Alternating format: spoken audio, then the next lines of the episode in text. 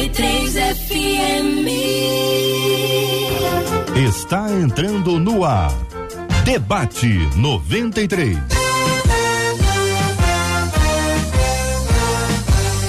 Realização 93 FM. Um oferecimento Pleno News. Notícias de verdade. Apresentação Cid Gonçalves. Sou com prazer, com muita alegria, desejando a você um dia maravilhoso na presença do Rei. Hoje, terça-feira, 12 de setembro, ano 2023. É mais um dia que Deus nos fez, então alegre-se, regozile-se nele, faça esse dia um dia de bênção para o teu coração e para a pessoa que está perto de você, viu? Tá na hora de começar mais um debate, mas você sabe que eu nunca tô sozinho no debate, eu tô com ela, a Bela, que também é fera, ela que é quase uma escultura ambulante, aliás, ela é assim. Ela, a Bela, a Marcela Bastos. Bom dia, Marcelinha. Bom dia, meu amigo Cid. Não canso de dizer quem tem amigo tem tudo. Bom dia aos nossos queridos ouvintes que já estão aqui alertas para nos acompanhar em um debate de hoje tão importante que eles já estão nos mandando mensagens. Como é que você faz para participar com a gente? Corre lá na nossa página do Facebook, que é a Rádio 93.3 FM. Você vai nos assistir com imagens, mas também pode comentar lá no chat, fazer as suas perguntas no nosso canal do YouTube, também tá por lá. 93 FM Gospel, você nos vê com imagens, também faz a sua pergunta e pelo WhatsApp, de repente você que está nos acompanhando pelas ondas do rádio 21 96803 8319. 21 96803 8319.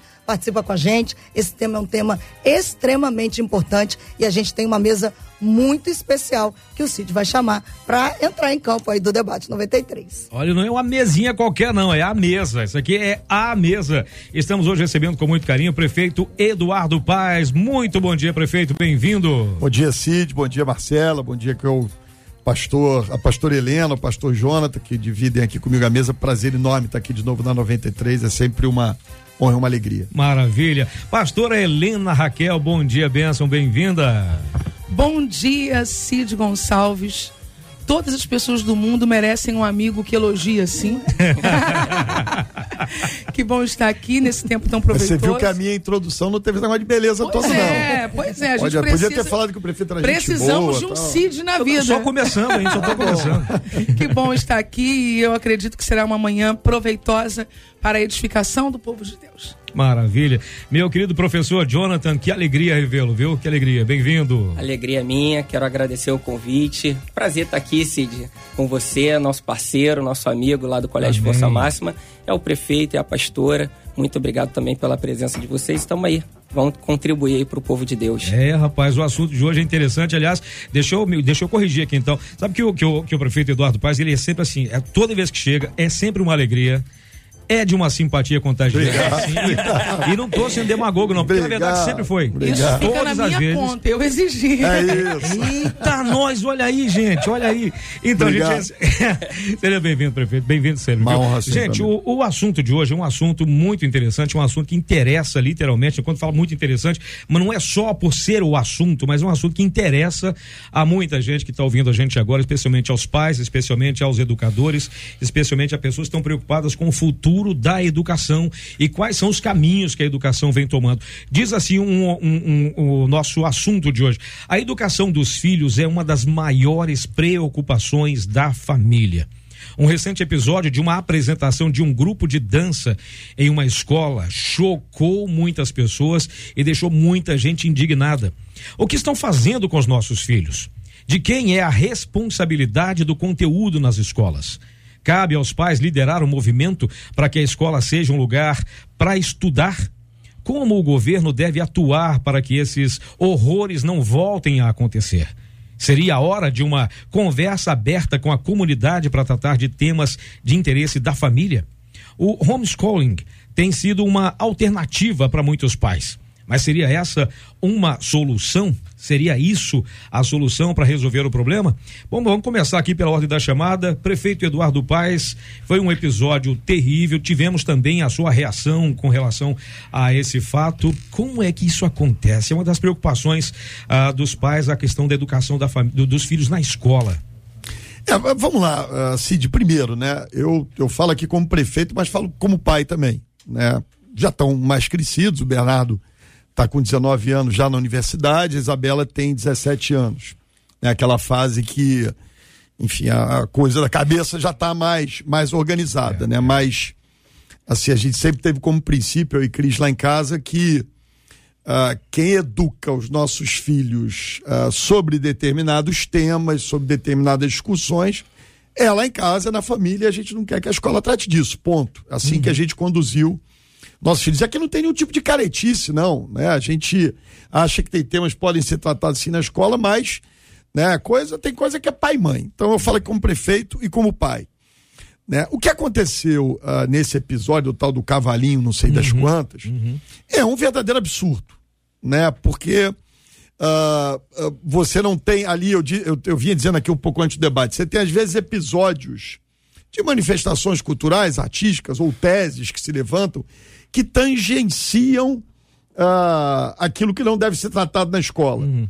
Esse não teve nem negócio de tangenciar, esse foi escancarado, um desrespeito explícito, né? algo inaceitável diante de criança. Não há uma pessoa que tenha bom senso no mundo, né? que tenha um mínimo de juízo, que vai achar que aquilo ali uh, que aconteceu é uma coisa normal. Então, uh, o que, que, é o desafio né, dessa história toda? Nós temos uma rede de mais de 1.500 escolas, com quase 700 mil alunos, com mais de 40 mil professores, com diretores que são eleitos, não são nomeados pelo prefeito. Uhum. Né? O que, que me parece que é a solução para isso? Aliás, isso é uma resposta para muitos dos problemas. Toda vez que a gente tem uma. Claro que tem aqui o comando central, claro que depois disso eu determinei um acompanhamento mais firme em relação ao que, se, o que acontece de apresentações das escolas municipais, especialmente por esses grupos alternativos que vêm de fora. Claro que a punição dos diretores, o afastamento dos diretores é uma forma da gente mostrar isso, mas tem uma coisa que é fundamental, é a participação dos pais na vida escolar. Né? A comunidade escolar, ela precisa que os pais estejam atentos. Os pais precisam ir à reunião, à reunião dos pais. A gente, uh, não só sobre esse aspecto, mas quando você olha uma escola municipal que os pais frequentam, que os pais cobram, que os pais ficam em cima do diretor, as notas são sempre melhores. Uhum. E a gente pode, com isso, evitar esse tipo de absurdo acontecendo. Então, não quero aqui eximir de culpa, acho que os controles da secretaria falharam, os controles que a prefeitura tem que ter. Os sinais precisam estar muito claros, e eu acho que a minha reação era nesse sentido. Não, né? enquanto eu estiver aqui como prefeito, ninguém vai fazer isso com as nossas crianças. Trata de ensinar matemática, ciências, física, biologia, educação física, até atividade artística. Uhum, uhum. Né? Mas esse tipo de conteúdo não é conteúdo para criança. E é óbvio que a gente não pode aceitar esse tipo de coisa. Então, assim, a minha resposta é fiscalização, controle, sinais claros por parte do líder político da cidade, que sou eu, uhum. né, de que esse tipo de coisa não vai ser aceitado, mas a participação dos pais. Frequentem a escola dos filhos de vocês. Participem das reuniões de pais se interessem, perturbem a diretora, perturbem quem estiver no comando, atento aos professores, ouçam o que as crianças contam para vocês e abram o bico, né? Gritem se algo errado estiver acontecendo. É, há, há, que se ter uma denúncia sempre, né? Pastora Helena Raquel. Cid, é, antes de mais nada, eu quero declarar o nosso profundo respeito pelos professores uhum. e toda é, essa classe envolvida com a educação no Brasil é, a gente tem noção da extrema dificuldade que esses profissionais atravessam, da dedicação que a maior parte deles imprime quase que de forma sacerdotal para que a educação funcione. Quando uma questão dessa surge, com ela tantas e severas críticas, obviamente, esse grupo se sente extremamente injustiçado no sentido de que todos os seus esforços acabam não sendo vistos da mesma forma que possíveis falhas graves, inclusive como essas, aconteçam. Então, de antemão, nosso respeito, nosso carinho, reconhecimento dessa fatia gigantesca na educação que luta pelo melhor para as nossas crianças, para os nossos adolescentes. Falando agora sobre o caso em si, eu pressuponho que não seja um caso isolado. Nós hoje vivemos um declínio moral, espiritual e que reverbera culturalmente no Brasil e nós, enquanto igreja, não podemos é, nos eximir dessa realidade. O advento das redes sociais, o smartphone na mão hoje do indivíduo, faz com que coisas que vinham acontecendo se tornem públicas. E aí a pergunta que fazemos a nós mesmos: por quantas vezes não aconteceram? De quais formas não aconteceram? Mas dessa vez, através de um smartphone, isso se torna público. É óbvio que esperamos, não é, uma voz, uma palavra, como o prefeito Eduardo Paes acaba de falar e se posicionar, mas em sua própria fala, ele traz uma proposta de solução que eu acredito ser a mais eficiente família. Eu quero invocar um texto bíblico em Deuteronômio, capítulo de número 6. A cultura judaica, a estrutura da religião judaica tem muito a ensinar ao mundo. Isso qualquer pessoa razoavelmente inteligente sabe. O, o indivíduo ente dessa religião, ele já tem sacerdócio nesse tempo aqui. Ele já tem alguém que ensina a lei, mas olha como Deus confere à família. Deuteronômio, capítulo de número 6, versículos de número 6 ao 9. Escute, Israel. O Senhor nosso Deus é o único Senhor. Portanto, ame o Senhor, Deus, de todo o seu coração, de toda a sua alma e com toda a sua força. Agora eu destaco. Estas palavras que hoje lhe ordeno estarão no seu coração você, você, as inculcará a seus filhos, e delas falará quando estiver sentado em sua casa, andando pelo caminho, ao deitar-se e ao levantar-se. Você. Não espere do Estado, não espere da escola, não espere da comunidade, e sendo muito franca, também não espere de forma total da igreja. Pai, mãe, família. Quem inculca a realidade espiritual e moral em uma criança, primariamente, é a própria família. Muito bem. Pastor e professor Jonathan, estreando aqui no debate. Coisa boa. Tá nem, tá nem, não parece que tá nervoso nem nada, tá tranquilo. É, só na aparência mesmo, né? Aqui Diga o lá. coração tá acelerado. Eu imagino. É, infelizmente, é, pegando um pouco do que a pastora comentou, é, o que essa escola fez, é, foi notificado por um ato que nós aqui, né, acredito que como o prefeito falou, ninguém vai é, apoiar.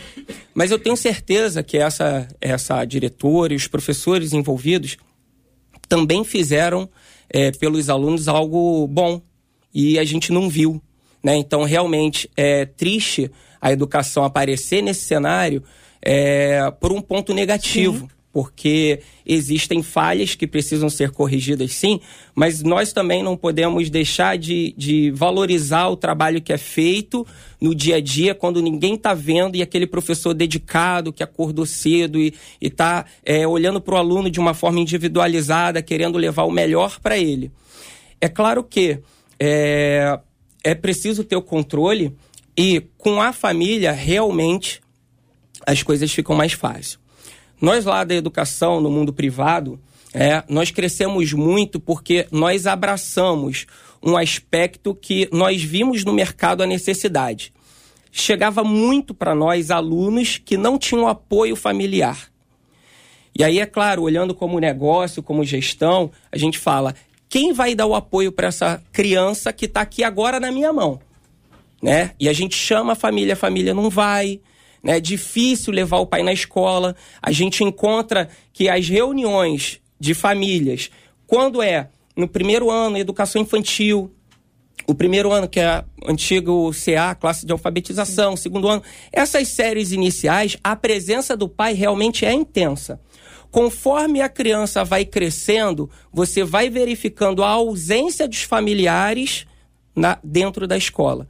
Ao ponto que no ensino médio já a gente não consegue nem às vezes conhecer as famílias envolvidas. Ou seja, o que está acontecendo na sociedade é um distanciamento da família com a escola. Isso gera problemas, sim, né? Fica aqui é, um pedido a todos os pais que estão nos, nos escutando aqui. Fica um apelo: sejam presentes na vida escolar dos filhos de vocês, não só na vida escolar, vida espiritual, né? Enfim, nas amizades. A família é a base, é o alicerce, né? Então, nós precisamos entender que se a gente não tem famílias estruturadas, a nossa sociedade vai se corromper de maneira que não é só na educação que a gente vai ver esse tipo de coisa, mas em, são, são em outros setores, em outras áreas também. Deixa, eu, deixa eu só agregar aqui, se me permite, Cid. Uhum. Primeiro, né, agradecer aqui em nome do, dos professores do município do Rio, dessa quantidade enorme de pessoas, que é isso mesmo, né, que tocam aí uma, uma rede complexa, é, né, que tem todos os desafios do mundo, imagina diferentes situações em áreas muito pobres da cidade. Aí, aí a gente entra num, num tema, né, que é um pouco a gente fala dessa coisa da desestruturação da família, Sim. né? E, e, aí é sempre aquele debate. A escola, às vezes algumas pessoas, eu diria mais progressistas, chegam para mim e dizem assim: "Não, mas Eduardo, como a família, a mãe, a mãe solteira, né? E aí ela tem que trabalhar, ela é a chefe do lar. Infelizmente a gente encontra muito isso. O homem me desculpe aqui dizer, mas o homem sempre mais covarde do que a mulher, né? A mulher tocando ali a vida com os filhos sozinha. As pessoas dizem, já que essa família é tão ausente, não compete à escola a então entrar em determinados temas. Isso é sempre o debate. Os progressistas querem dizer, não, determinados temas, como por exemplo, falando abertamente, educação sexual, já que o, essa criança não tem uma família estruturada, a gente deve debater na escola. Substituição, né? no caso. É, é, é, mas o que, a, a, minha visão, aí sendo muito honesto, é primeiro que essa é uma substituição que me parece bem impossível. A gente tem um problema, como disseram Sim, aqui claro, os dois pastores, claro. da estruturação do lar.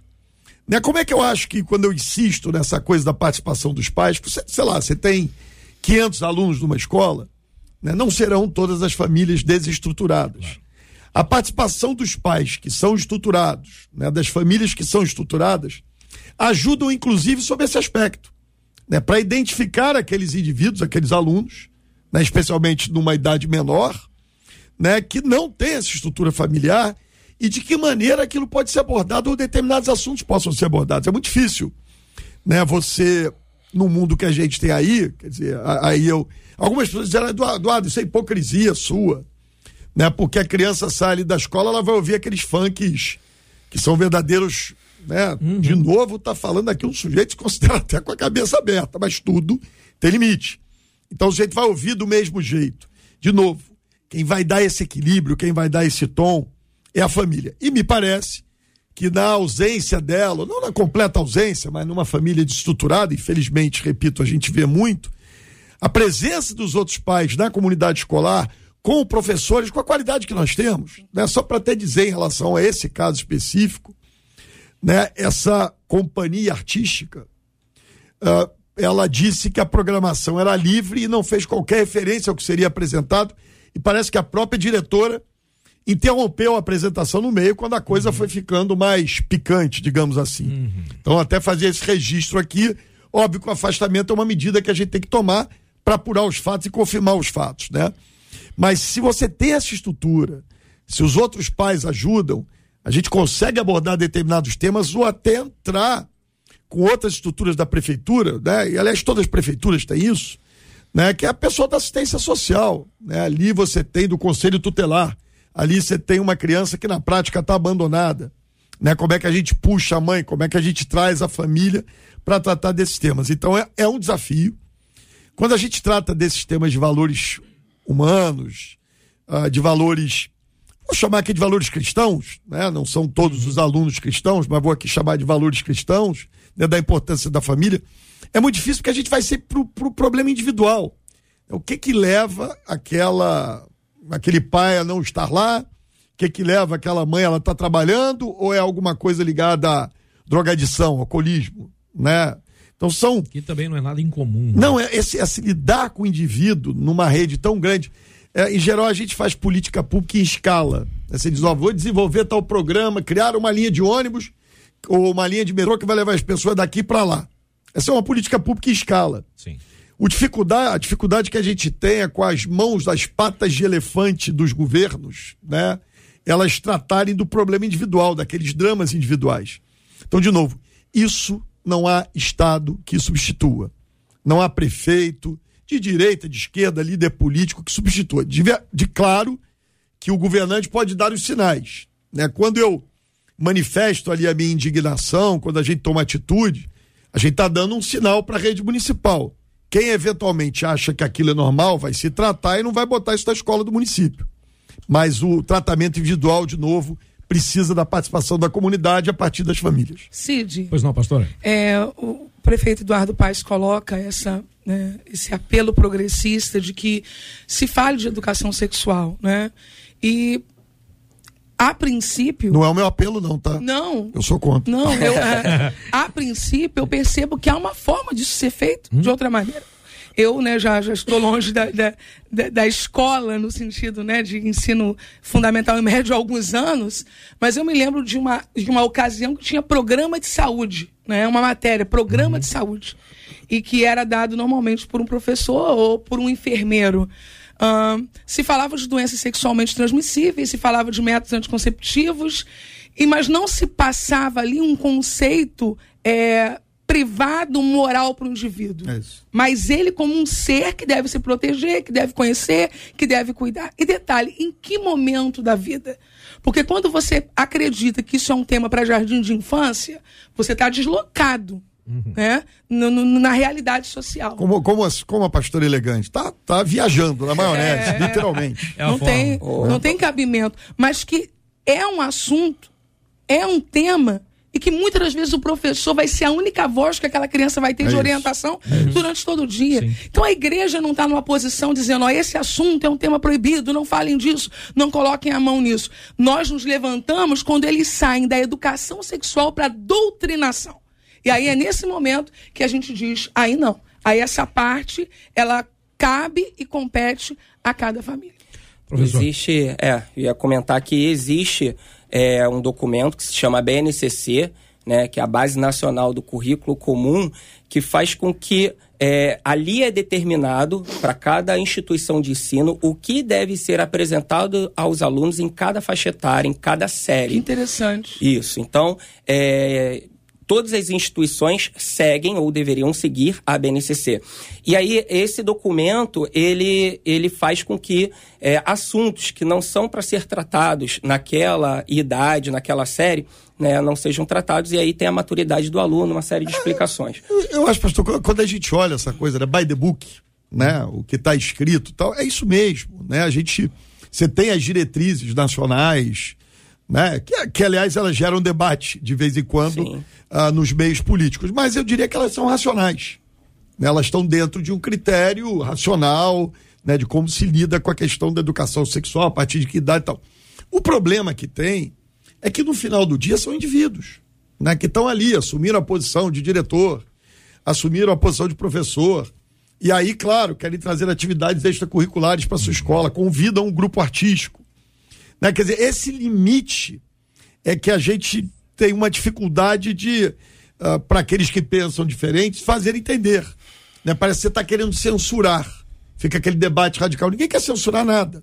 Mas há uma diretriz nacional, racional, e, e, ela não surgiu do nada. Né? Não é o Eduardo Paz, que não entende nada, nunca foi educador na vida. É prefeito, é formado em direito, foi educado, mas busca educar seus filhos, mas não tem como uh, profissão ofício ser educador. Mas isso foi feito por pessoas que sabem o que, que deve ser tratado.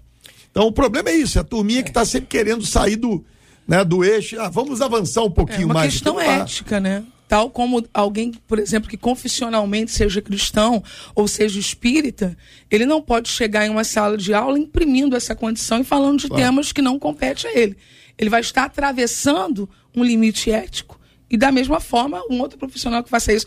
E ele acaba criando um desconforto aos outros. Porque nesse momento, quem não se comporta assim se sente constrangido.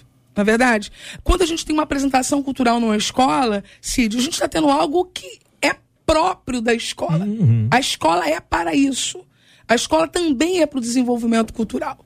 Só quando você vê algo que está fora daquele padrão, daquele momento, daquele ambiente, aí você percebe que houve uma falha humana e vem da ética, vem do conceito do que é certo e errado de cada pessoa. E aí, complementando, né, o ponto mais difícil de ser tratado, e aí até trago aqui à mesa, porque isso não é uma resposta tão simples de se dar, é quando você pega né, uma determinada disciplina e tem um ponto a ser tratado, seja religião, né, sexo, é, a parte né, de sexual educação mesmo, sexual. educação sexual, né, que a senhora citou uma disciplina, eu nem tive essa disciplina, mas tive na biologia. É, o viés que o professor vai conduzir aquele tema. O professor entra, fechou a porta, tá ele com os alunos e ali é como que ele leva ao aluno um tema que ele pode imprimir sobre aquele conteúdo a visão dele. E esse é o ponto que é difícil. É, assim, a gente tem um grande debate, desculpa, pastor, você está trazendo temas como educador, né? Assim, eu fico aqui na minha posição porque esses temas acabam surgindo na minha frente porque eu tenho responsabilidade com uma rede grande. E é um pouco essa história, a gente tenta, a gente tenta criar, por exemplo, na, na cidade do Rio, uma espécie de um currículo único, né? Porque não, não, não, é, não é a mesma situação. Vamos lá, eu sou aqui um sujeito de classe média alta, eu coloquei meus filhos numa escola particular. Ou seja, eu escolhi se eu queria um ensino assim ou assado. Quando você está na rede pública, essa alternativa não existe. Você vai lá e diz: olha, eu tenho uma criança de 7 anos de idade e eu quero matricular na rede municipal de ensino. E aí o poder público diz: a escola é essa aqui, pronto, acabou. Vai para lá, seu filho vai para lá. Então, essa liberdade pedagógica também do professor, né? Enfim, às vezes a gente é contestado, mas por que currículo único? Por que, que eu não posso ter minha liberdade pedagógica? Porque aquela criança que estuda na escola pública, ela também não teve a liberdade de escolha. Portanto, é óbvio, vai ter sempre o talento do professor, o papel do professor, mas ele tem que saber aquele limite né, da liberdade pedagógica dele, daquilo que ele vai ensinar. E esse é um debate muito grande que acontece, uh, às vezes, na, na, em grupos que defendem a liberdade pedagógica absoluta, total e restrita. Eu Seria estou. Loucura. Não dá, não dá. Se eu resolver que tem lá uma escola particular progressista, hum. que vai tratar da educação social de maneira explícita. Enfim, coisas que eu acho que tem que ser em casa e botar meu filho lá é problema meu. Né? Isso é uma decisão minha, eu tive essa alternativa. Agora, isso não pode acontecer na rede pública, porque essa alternativa não existe. Perfeito. Deixa eu ouvir aqui algumas opiniões dos nossos ouvintes. Marcelinha, vem aqui, Marcelinha, por favor. Os nossos ouvintes Diga estão lá. nos acompanhando, trazendo suas opiniões de acordo com alguns temas que já foram trazidos à mesa. Por exemplo, a questão da liberdade pedagógica que o prefeito trouxe agora, uma das nossas ouvintes, um dos nossos ouvintes, na verdade, relatou que ele tem uma filha que está no ensino médio de uma escola pública e uma professora, como disse o pastor Jonathan, ao fechar a porta, colocou, um, colocou lá um vídeo de um determinado comportamento e escolha sexual para que os filhos, para que aqueles alunos vissem e para que fosse tirado 10, eles teriam que dizer que aquele comportamento era ok, que aquilo era normal. Denuncia esse nosso ouvinte aqui. Uma outra ouvinte, o prefeito também falou sobre a questão do funk. Uma ouvinte disse assim: quando meu filho estava em uma creche da rede pública, uma vez ele chegou em casa cantarolando um funk pesado e complicado. E disse que assistiu um DVD na creche. No dia seguinte, eu fui lá reclamar com a diretora sobre a música. E ela me levou na sala, deu uma bronca na auxiliar, que colocou aquele DVD para que todas as crianças assistissem. E depois desse episódio, meu filho nunca mais chegou em casa cantando nenhum tipo de funk. E aí, os nossos ouvintes, a gente tem aquela divisão, né? Tem ouvintes que estão dizendo: ah, eu tenho filho de 9 anos, para mim é preocupante demais enviar um filho para a escola. Já uma outra ouvinte que é mãe e professora disse é fato, os pais não participam, Isso. a não ser para reclamar. Muitos diretores acabam fazendo o que querem das escolas. Sou mãe, sou professora e tento ser atuante na escola da minha filha. Os ouvintes estão dizendo: família e escola precisam andar juntas, como bem destacou a pastora Helena Raquel. E aí cabe uma pergunta do nosso tema aí que foi anunciado pelo CID. Uhum. A pergunta que é: cabe aos pais liderar então um movimento para que a escola seja um lugar para estudar? E a gente traz essa questão, porque a gente sabe que o movimento de paz tem acontecido muito, por exemplo, nos Estados Unidos, onde paz, e não tem a ver com nenhuma confissão de fé, não, de confissões de fé diferentes, estão se juntando porque não querem determinados tipos de liberdade pedagógica, de doutrinação, mas eles têm acompanhado isso de fato. E aí fica a pergunta: será que cabe isso para nós no Brasil hoje? Culturas diferentes, situações diferentes, preocupações iguais. E aí, gente? Tem que ter, tem que ter. Eu disse aqui, não, não há Desculpa, enfim, você pode aqui, eu posso chegar e dizer, olha, tá ordenado o que é isso. É aquilo, seus 40 mil professores do município, o prefeito determina, não adianta. Claro que tem aí um, né? Não estou dizendo que a gente é um, é um descontrole completo, mas o que salva é a família participar dessa história. Repito, existem famílias estruturadas, desestruturadas, mas se esses pais aí que ligaram contando histórias, porque estão atentos ao que acontece com o filho deles, participarem, indiretamente eles vão estar ajudando o filho deles e o filho dos outros. Né? A Não, experiência da mãe com a creche, ela disse que falou é isso, e resolveu. e não voltou a acontecer. É isso. É, é- é- essa, essa coisa da participação familiar, essa discussão nos Estados Unidos está muito intensa no estado da Virgínia, nesse momento, né? Porque você começou, enfim, determinado, não sei se foi uma política pedagógica ah, do Estado, é um Estado, aliás, americano, considerado um Estado conservador, e os pais começaram a se unir. Os pais têm que participar. Aliás, eu quero dizer, na- no caso da Prefeitura do Rio, historicamente, as indicações de diretores não são políticas, são eleições feitas pela comunidade escolar. Pais participam desse processo. Né? Pais podem e devem acompanhar os professores. Pais devem acompanhar como, como, como as escolas estão andando. Até para cobrar do prefeito, para dizer, olha, ah, tá tendo infiltração aqui numa parede, tá caindo água, o ar-condicionado não está funcionando, tem problema na quadra. Esse tipo de pressão é que vai fazer que essa escola avance. Reparem, é, é, essa experiência para mim é uma experiência que eu, é, eu tô aí há 30 anos convivendo. Comecei muito garoto nesse negócio de vida pública. E eu me lembro de uma história, tinha um determinado bairro no Rio, onde quando eu era subprefeito, que tinham duas escolas municipais, uma lá da outra, com o mesmo orçamento, com as mesmas condições. Né? E uma tinha uma diretora que a escola era um brinco. A coisa funcionava, era um ambiente feliz. Você sentia no ar que a coisa estava bem. A escola do lado, com as mesmas condições, com uma diretora que não tinha essa capacidade toda, era uma tragédia permanente. Então, a resposta é isso: é participação dos pais. Se metam, opinem, com respeito, óbvio, né? Quer dizer, também não vai querer É. forçar a sua Quando, opinião. quando, quando fala É assim, os rebelião, pais né? liderarem É o isso. movimento, me dá até um frio. Não, na tem, tem, eu tomar cuidado. Eu você, quer, Não, né? você quer diretor, não estou dizendo Eu que não sou da educação e eu temo. Esse que momento, é, não, eu não temo. dá para querer Então, impor, assim, mas participem. É, é muito importante nós ouvirmos os pais, sim, mas a escola, o diretor, aquele que está capacitado, ele tem que estar à frente dos assuntos, direcionando, entendendo qual é o momento de colocar. Quase que eu estou provocando uma revolução na sua escola. aqui. Não é Olha isso. eu entendi, mas é só para que a gente possa, assim, sim, chamar a família, mas que a família também entenda que o diretor que está na unidade, seja particular ou pública, ele tem outras responsabilidades também que ele precisa seguir. Existe um cronograma. Então, é, eu acho que o ponto em comum é as famílias precisam estar presentes. Ok. É, quem lidera é o, o profissional competente dentro da educação para dizer, às vezes, não para a família e falar assim: agora não é o momento para a gente tratar desse assunto, não é o momento oportuno, estamos em semana de prova, tem, tem uma série de, de, de atributos, né? Então, assim, os pais, nós devemos ouvir sempre, a família tem que estar presente, sim. Eu acho que essa união e um entendendo a participação do outro, Claro. o papel que cada um ali assume, é o que vai fazer com que. Não pode ser aqueles pais que entram na torcida do time de futebol do filho e fica Cê- marara com o técnico porque o filho não é escalado no time titular. E ele tipo, não entende cima, nada. Parte parte cima. Falando dessa, dessa união, né, que é, a, a sociedade precisa ter.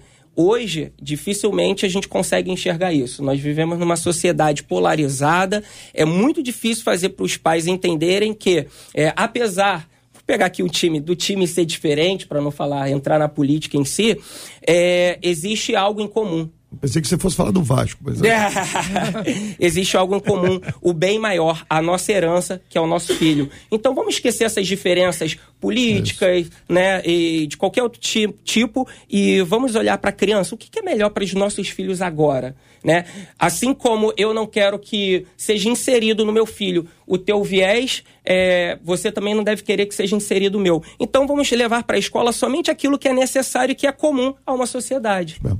Perfeito. Essa educadora que é, mandou aí o recadinho, ela fala que os pais, na maioria das vezes, obviamente, não são presentes e quando são, é para reclamar. E, e não é difícil compreender essa realidade, porque enquanto pastor a gente também convive com pessoas, né? Comunidade, a gente sabe como é essa expressão. Ontem eu estava conversando com uma líder de ministério infantil da nossa igreja. Uhum. E a gente conversava sobre instrumentos musicais para crianças. E a dificuldade que às vezes o pai ou a mãe tem de compreender o investimento que essa criança precisa. De igual modo, na vida escolar. Não é apenas aparecer para cobrar, mas aparecer para incentivar. Quando o chamado está lá. Óbvio, gente, que vai esbarrar com realidade de pessoas que não têm uma escala de trabalho saudável, que não conseguem fazer isso, mas vai esbarrar também displicência. Vai esbarrar também pais que entregam seus filhos ao, ao mundo e esquecem dessa responsabilidade. Então, quando a gente fala de um movimento, eu, eu gostaria que isso fosse encarado um movimento de amor, um movimento de aproximação, um movimento de responsabilidade. E não um movimento só de grito, de cobrança, porque não vai solucionar. O que dá para perceber no, no, relato da nossa ouvinte, que diz que uma. E a, e a diretora foi lá e resolveu uma questão de uma servidora tomou a decisão por conta dela mesma de fazer isso. E aí leva uma questão aqui, é sobre, é, se, além dessa questão de cabe aos pais liderar algum movimento, mas também tem aquelas coisas, a, a, como é que dentro de uma escola, dentro dessa direção, uma pessoa toma uma decisão unilateral e vai lá e cria essa situação, coloca um vídeo para crianças, um vídeo que não deveria ser recomendado para crianças, a pessoa toma a decisão por si só.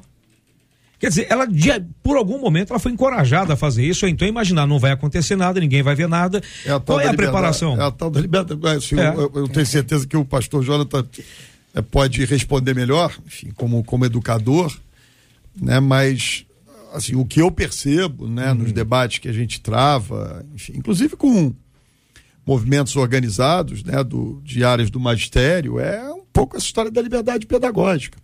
De novo, qual é o hum, limite? Da... Claro que a liberdade é, tem que É a questão do bom senso. Né? É, mas. É que o bom senso limite, é, que limite é, é, esse? O bom né? senso, o bom é senso para mim pode ser diferente para outro. É, uma questão de, de é, conceito. É muito né? subjetivo. É, então, assim, o professor, né, o diretor, ele tem certa autonomia, sim, né? Mas é, a gente cai no bom senso. E o bom senso, para a gente discutir bom senso, é complicado. Né? Então é difícil. Respeito, né? É. Eu anotei aqui uma frase de Dietrich uhum. A falta de respeito rompe e corrompe a comunidade. Então, é necessário respeito. Ah, mas em casa ele ouve, em casa ele tem acesso, mas ele tem, o outro coleguinha não tem, na o casa outro dele, não tem. Né? Então eu preciso dele. respeitar. E esse não é o papel da escola. A escola tem que ensinar. A escola tem que ensinar português, cultura, matemática. Prefeito, nós, nós temos cultura. um problema que não, não está só nas escolas, mas na sociedade de adultização. Adultização. Verdade. Para nós é, cristãos, o modelo perfeito é Cristo, né? Nós trabalhamos isso. Qual é o modelo perfeito de homem, de indivíduo, social, espiritual, religioso? Cristo. Nós vamos perceber que Cristo, enquanto homem perfeito, não teve sua infância exposta. O que, que aconteceu na vida de Jesus de 1 a 12 anos? A Bíblia não conta. De 12 a 33, a Bíblia não conta. Então, enquanto nosso exemplo, ele foi protegido na sua infância. Sua infância não foi exposta. E ele também não foi exposto na sua infância. Então, o nosso modelo é isso: a criança não tem que ser exposta e nem pode ser conduzida a acessar coisas que não é para aquele tempo da vida dela. Adultização. Nós não temos hoje mais cantigas. Não é cultural no Brasil cantiga? Onde estão as cantigas? Verdade. Não é cultural no Brasil as rodas? Onde estão as rodas? Agora a cultura no Brasil é só funk? Não, não é possível. Eu, eu li na Veja uma, uma fala do Ney Mato Grosso, hum. em outro contexto, mas falando de cultura e de música, que ele disse o seguinte: não tem intenção de ser professor, mas eles têm que entender que música brasileira não é só a que tem sido feita recentemente. Isso aí serve para tudo. Já, já disse tudo, na verdade, né? Tudo. Onde estão as nossas músicas? Eu comentava esses dias que eu conheci Trem da Alegria. Desculpa, eu já tenho 45, tá? Eu conheci eu Trem da Alegria. Lá, eu tentei ter disco do show da Xuxa, mas meu pai, muito conservador, não conseguiu. Cid era é. maquinista do Trem da E aí eu fiz a seguinte pergunta: cadê os grupos infantis de hoje? Estou falando de é. música comum, né? Que a gente chama de secular. Estão morrendo. É Porque... balão, balão mágico. Balão mágico. Sim, sim. Senti que o senhor também já passou Não, dos 40. 53. Né? Eu sou mais velho. Eu sou mais é... velho ainda. Né? Eu sou mais velho. Super fantástico no balão é, mágico, prefeito. Acabou. o que, que nós temos hoje? Festas de criança tocando música de adulto. Sim, sim. Criança fazendo aí gestos, né? Eróticos indo até o chão. Então isso Aí, pastor, você é sabe uma que desintegração Nesse, nesse episódio teve um fato curioso, né? É, curioso para não dizer trágico. A uma das ah, pessoas lá, uma das meninas que participava desse grupo, ela foi na internet indignada, é um absurdo que o prefeito está dizendo tal, porque as crianças estavam gostando. É, o gente, que ela. Não, eu tô só Algumas dizendo. nem sabiam que estava Não, mas é, da- aliás, todos não sabiam o que estava acontecendo. verdade, Por é isso mesmo que nós temos que proteger. Porque nessa idade, é a idade que a criança não está ainda. Se mostrar para o meu filho ou para minha filha com 19 ou 17 anos, Sim. tá tudo certo. Eles vão saber discer- discernir outra ali o que é certo, o que é errado, o que deve e o que não deve. Já estão preparados. Mas uma criança de 7 anos de idade, ela está se formando. Então é justamente por isso que a. Porque essa. Tem uma turma que adora chamar de censura. Agora o prefeito virou censor. Não virei censor de porcaria nenhuma. Eu estou protegendo as crianças Uhum, para que as crianças possam, na escola, aprender aquilo que elas têm que aprender. E não que elas não têm que aprender. E criança assimila. A criança olha o exemplo do pai, da mãe, do professor, o que ela vê na escola, e vai levar para o mundo. E é justamente por isso que essa é a fase que a gente tem que proteger mais as nossas crianças.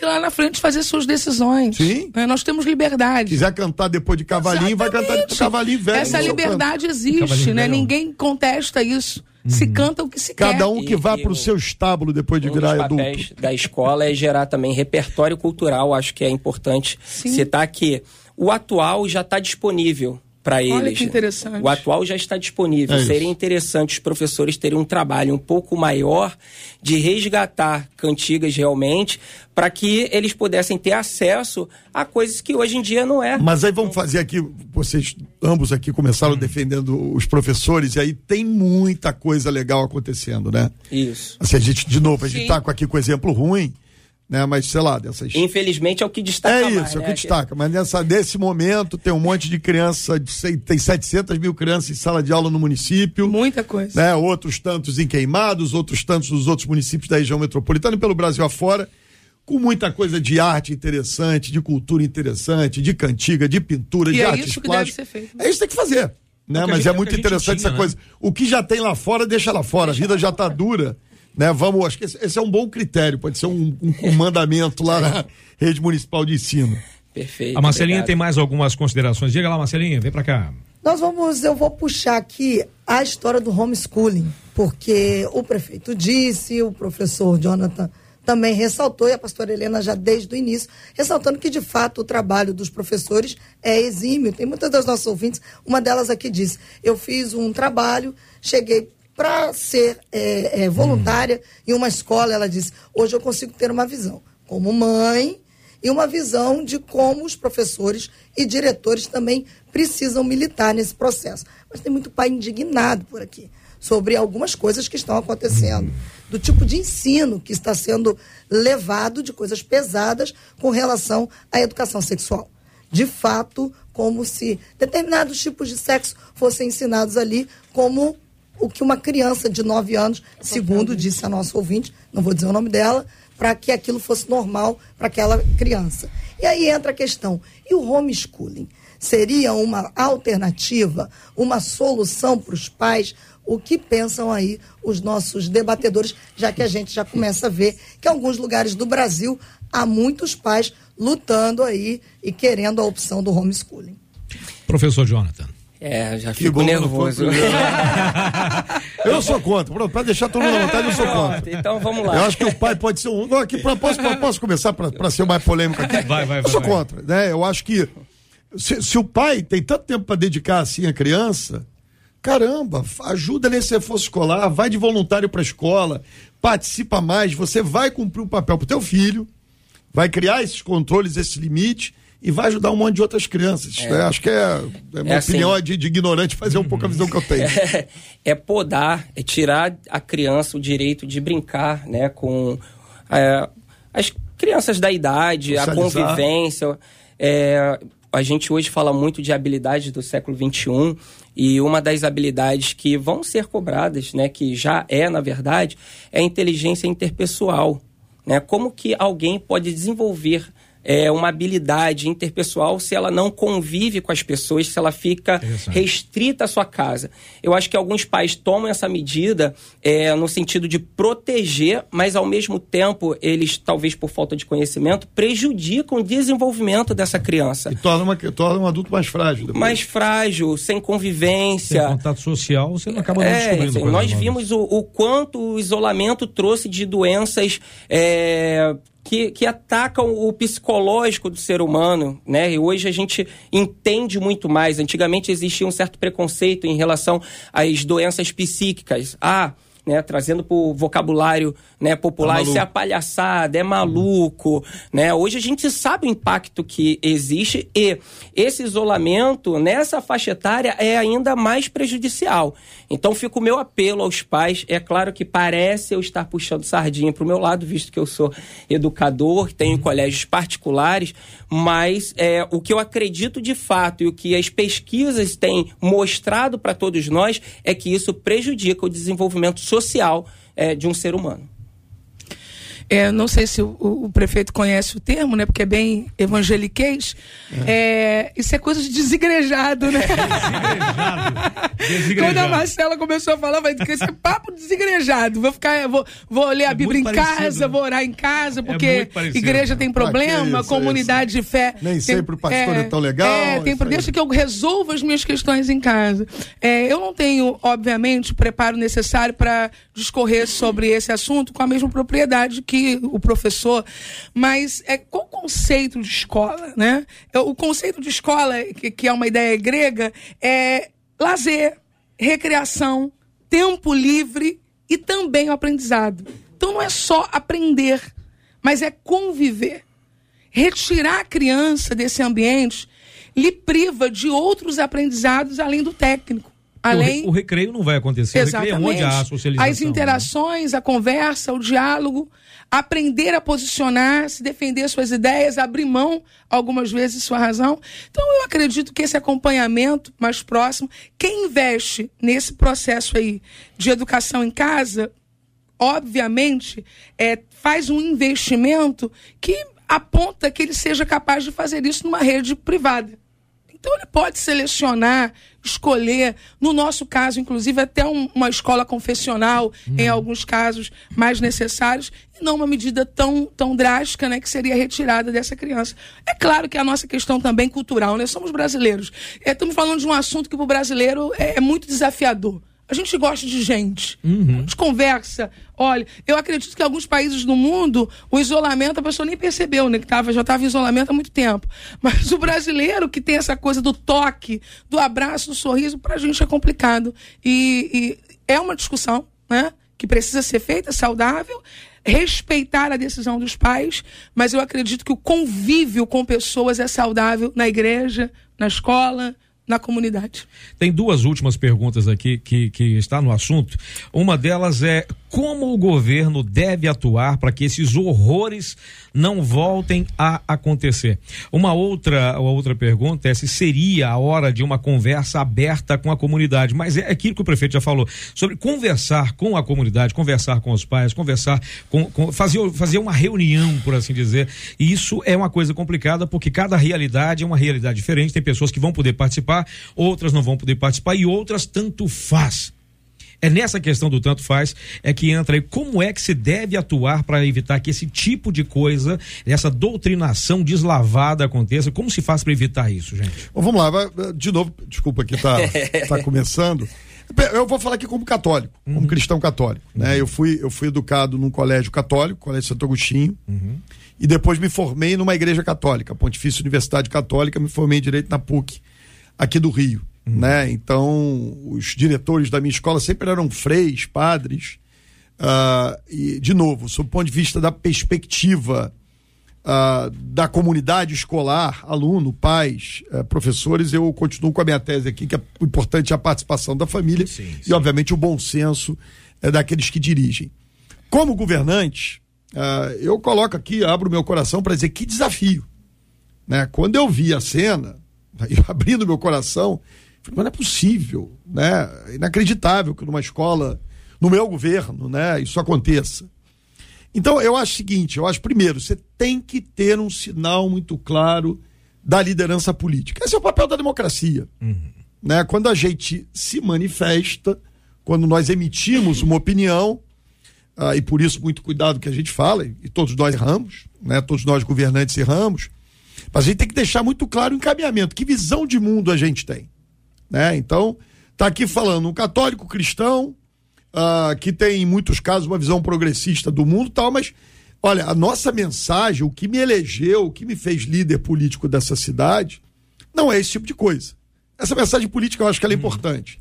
E aí tem a relação patrão né, com seu subordinado. Né? Você está dizendo, olha, Secretaria de Educação. E, não, e eu tenho certeza, não é, é uma minoria que, que uhum. E acredito até que nos casos foi foi muito mais desavisados do que se quisesse aquele tipo de coisa acontecendo ali. Mas essa relação diz: olha, aqui, de novo, eu assumi essa função de patrão, vou usar aqui uma expressão popular, por vontade popular, e é assim que na democracia funciona. E o comando é esse: nós não iremos aceitar. E aí, óbvio, os mecanismos de controle têm que ser criados. Né? Mas é uma tarefa difícil. É uma tarefa difícil. Com, com essa quantidade de escolas, né, com os desafios, com as liberdades que tem as escolas pedagógicas, com o papel, e, e tem que ter mesmo, o diretor tem que ter ali, é, comando é dele, daquela unidade. Você dá a linha mestra, o comando geral, mas a vida ali está rodando no dia a dia com os seus conflitos, com as suas dificuldades. O que tem de diretor herói aí não é uma, é uma loucura.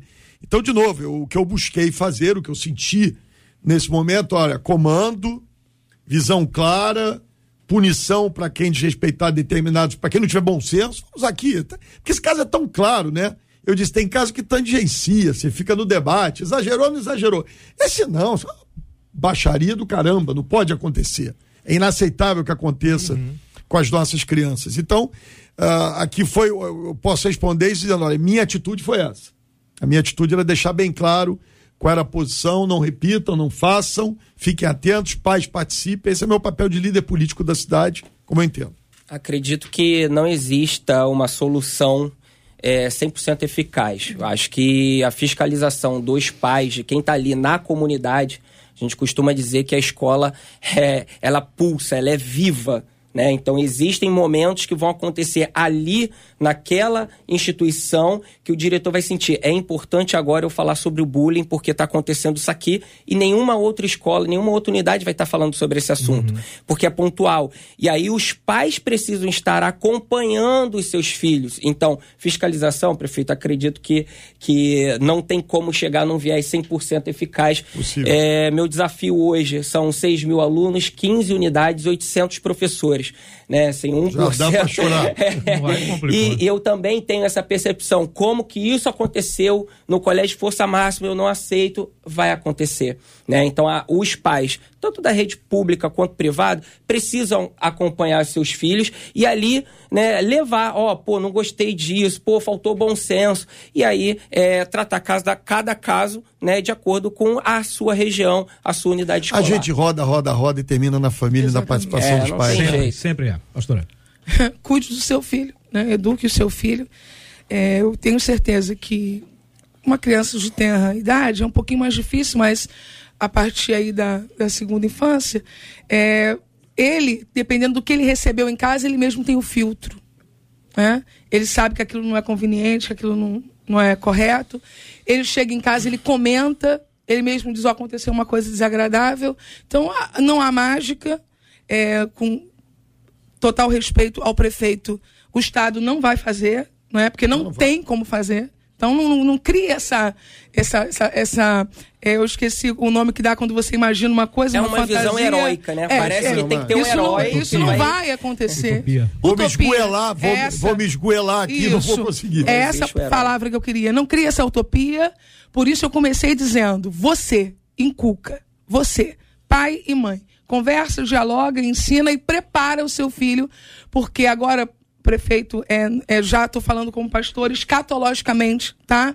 É daqui para pior. Então, eu não estou querendo ser pessimista, estou sendo realista, no sentido do indivíduo, do ser humano. É daqui para pior. Então, a, a, única maneira de reverter isso em grupos é na minha casa, na minha família, o que diz respeito a mim. Eduque, prepare o seu filho e ele vai ter o filtro necessário. É o ensine a criança no caminho. Exatamente. Glória a Deus. É essa, essa é a questão. Gente, olha, o, o debate começou tem mais ou menos três minutos e só faltam sete para acabar. É uma coisa assim, absurda. Mas o assunto que nós tratamos é uma coisa interessante, é uma, uma lembrança que não me veio agora aqui, é porque o, o, nosso fundador da rádio, nosso querido saudosíssimo senador Haroldo de Oliveira, ele sempre se posicionou em defesa dos valores da família. Ele fez parte a, a, de, de todas as discussões com relação à família, com relação a, a, a cuidar de família, cuidar de pessoas, aquela coisa do, do, da correção, né?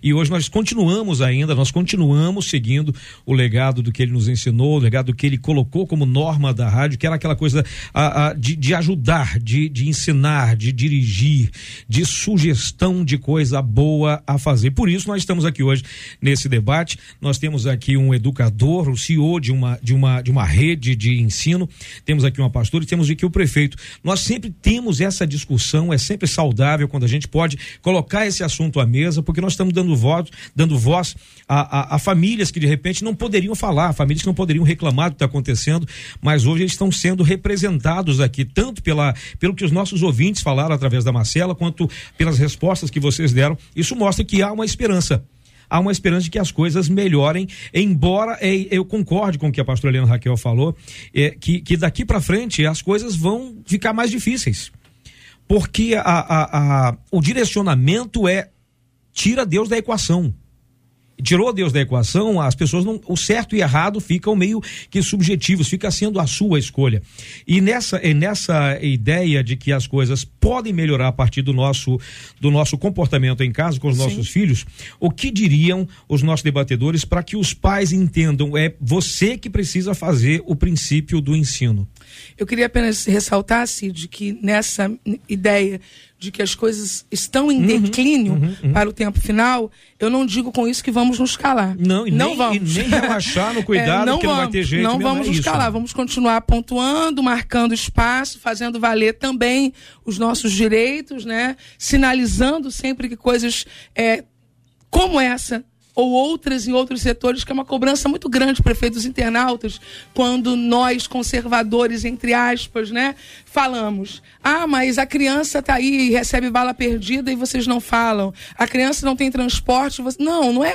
Nós não estamos olhando só para uma questão. A igreja está atuando em áreas dentro do Estado dramáticas de maneira pulsante há muitos anos. A questão é: o tema hoje é esse se semana que vem o tema for violência, a gente vai conversar sobre violência. O tema hoje é esse. Então a igreja está disposta a cooperar, a ajudar, a pontuar, mas também a gritar. Aí não, por aí não, nós temos um limite. Perfeito. É, quero mandar uma mensagem a todos os diretores e professores que talvez se sintam nesse momento de debate assim, poxa, o que, que eu faço para evitar, né? Porque quando a gente fala de bom senso, será que eu estou fazendo alguma coisa? É, o grande segredo para evitar esse tipo de coisa é, é compartilhar. Antes de tomar uma ação, é, leve a sua ideia a outros professores. Valide essa ideia com, com os alunos, antes de colocar em prática, com os professores, diretores. Diretor geralmente é, tem contato com outros diretores. Pô, aqui a gente está querendo fazer isso, o que, que você acha? Porque é, essas aberrações, elas acontecem, eu acredito muito, porque são decisões é, unilaterais. É geralmente uma pessoa que tomou uma decisão de maneira isolada. Porque quando esse tipo de coisa é levado né, para um mínimo de gente, um grupo, né, um, um mínimo de conselho. O senso prevalece. O, o, isso. Então eu acredito que esse episódio poderia ter sido evitado se essa ideia. Pô, o que, que vocês acham da gente trazer o, a equipe de dança? Eles têm aqui, aí mostra um vídeo ó, é isso aqui que eles fazem. Eu acredito que teria alguém mas ó, não faz isso não. É, é fala assim, pô, não faz não. É, é quase, é, quase uma licitação. Acho que vou levar isso pra vida, hein? É, vou levar isso pra vida. Quando é vi umas ideias mas, assim não, loucas, perguntar pra alguém. vai dar problema. o, cara, o, o, consultor ele vai dar problema. Ah, mas deixa eu só, só dizer uma coisa aqui, Cid, pra vocês. Uh -huh. assim, eu, tenho, eu tenho uma visão diferente da pastora. Eu sou mais otimista.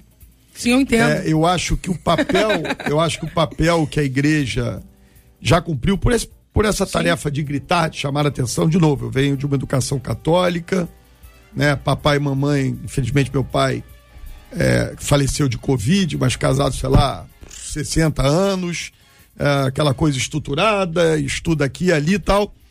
É, mas, assim, a minha, a minha impressão, até comparando com, meu, com meus outros mandatos, uhum. né, esse tema e esse debate não me parecia algo tão intenso, a pressão que se exercia sobre os governantes não me pareciam tão forte como são hoje. Então, talvez um negócio desse acontecesse antes do grito Sim. da igreja, uhum. né, daqueles que defendem a família, né, e conservadores ou não, a defesa da família acho que tem valores é, que, que unem a, a, várias e diferentes reflexões, né? Isso permitiu com que esses fatos agora são sai correndo denunciado, uhum. você toma uma atitude, dá uma resposta. Então essa patrulha, Sim. né? Vamos chamar aqui de uma patrulha do bem, ela é muito positiva para evitar que essa ideologização, essa tentativa de doutrinar, ela tenha seus limites.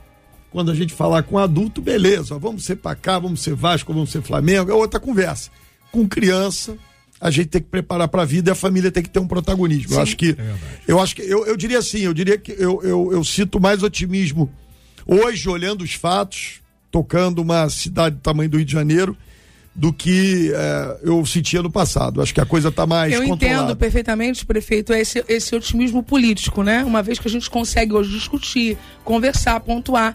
Como o senhor disse, isso acontece há 10 anos, talvez a gente não estivesse aqui em uma mesa é isso, conversando é sobre isso. isso. É, eu pontuo esse declínio humano a partir do ponto de vista espiritual.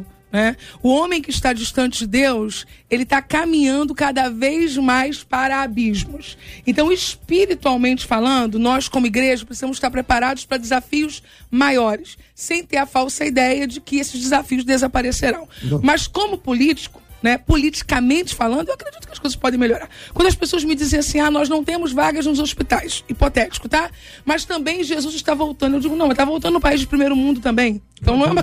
nós não estamos aqui sem vaga, não estamos sem vaga porque Jesus está voltando, né? Então os países de primeiro mundo teriam que estar enfrentando as mesmas questões. Então, politicamente, eu acredito que podemos ter melhoras, mas espiritualmente a igreja tem que estar preparada para enfrentar desafios cada vez maiores.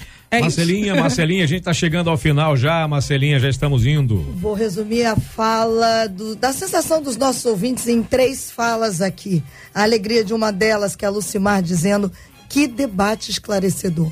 A rádio está de parabéns. Obrigada por nos fazer pensar como pais, avós e tios e repensar posicionamentos. A Renata Fonseca, no Facebook, disse assim: que palavra relevante essa da pastora Helena Raquel. Se a pauta hoje é educação, quando for outro assunto, a igreja com certeza vai se posicionar, porque nós sempre nos posicionaremos, disse a Renata.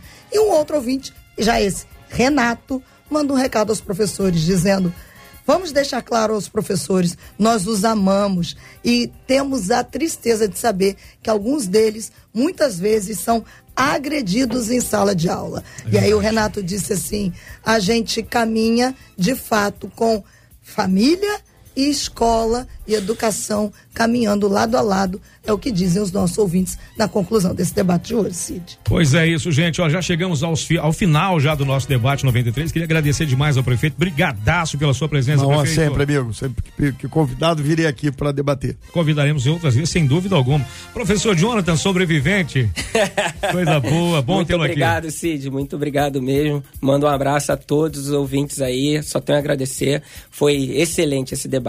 Maravilha, pastor Helena, sempre uma alegria vê-la. Eu também sobrevivi. Sobrevivemos. que bom estar aqui, um prazer conhecer o prefeito Eduardo Paz, o pastor Jonathan Paz, que somos quase vizinhos na Baixada tá Fluminense, na é verdade, e poder debater um assunto tão rico, tão importante. Parabéns à Rádio 93 mais uma vez. Maravilha. E também agradecer aqui a presença do meu querido Alexandre Esquerdo, que está também com a gente aqui hoje, aqui, está aqui nos Melhor vereador do Rio de Janeiro tem que voltar para a Câmara. É o cara mais bonito que tem no estúdio também. É ele o prefeito só. é o esquerdo mais direita que eu conheço. eu, sempre, eu, sempre, falo isso com ele, sempre falo isso com ele. Mas isso Olha... é uma piada, hein? É, essa, pô, não, essa não, foi irretocável, essa, irretocável. Perfeito, né? Eu achei que eu estava arrebentando quando é, eu falava. Isso aí eu olho para ele, eu falo esquerdo ou direita. Queria pedir, por favor, pastor Helena Raquel, nos leve a Deus em oração. A gente encerra o debate. Gilberto Ribeiro já está na área, já já começa o pediu tocou. Pastor Helena, por favor. Pai, nós te louvamos por esse tempo proveitoso que vivemos aqui, pela liberdade que temos de falar da tua palavra e também conhecermos as dificuldades que acontecem na nossa comunidade e no mundo. Eu oro nesse momento pelo prefeito Eduardo Paes, que aqui está, para que ele receba toda a instrução e graça necessária para esse tempo. Que o temor do Senhor o acompanhe, que ele tema o teu nome, Senhor, e possa, em temor do teu nome, fazer o melhor nesta cidade. Oramos especialmente agora pelos diretores, coordenadores, professores que precisam da tua bênção, precisam da tua orientação. Oramos por nossas crianças para que elas sejam livres do mal. Oramos pelas famílias para que elas tenham paz. Que em tudo o teu nome seja glorificado. Eu oro em o nome de Jesus. Amém. Deus te abençoe. Você acabou de ouvir Debate 93.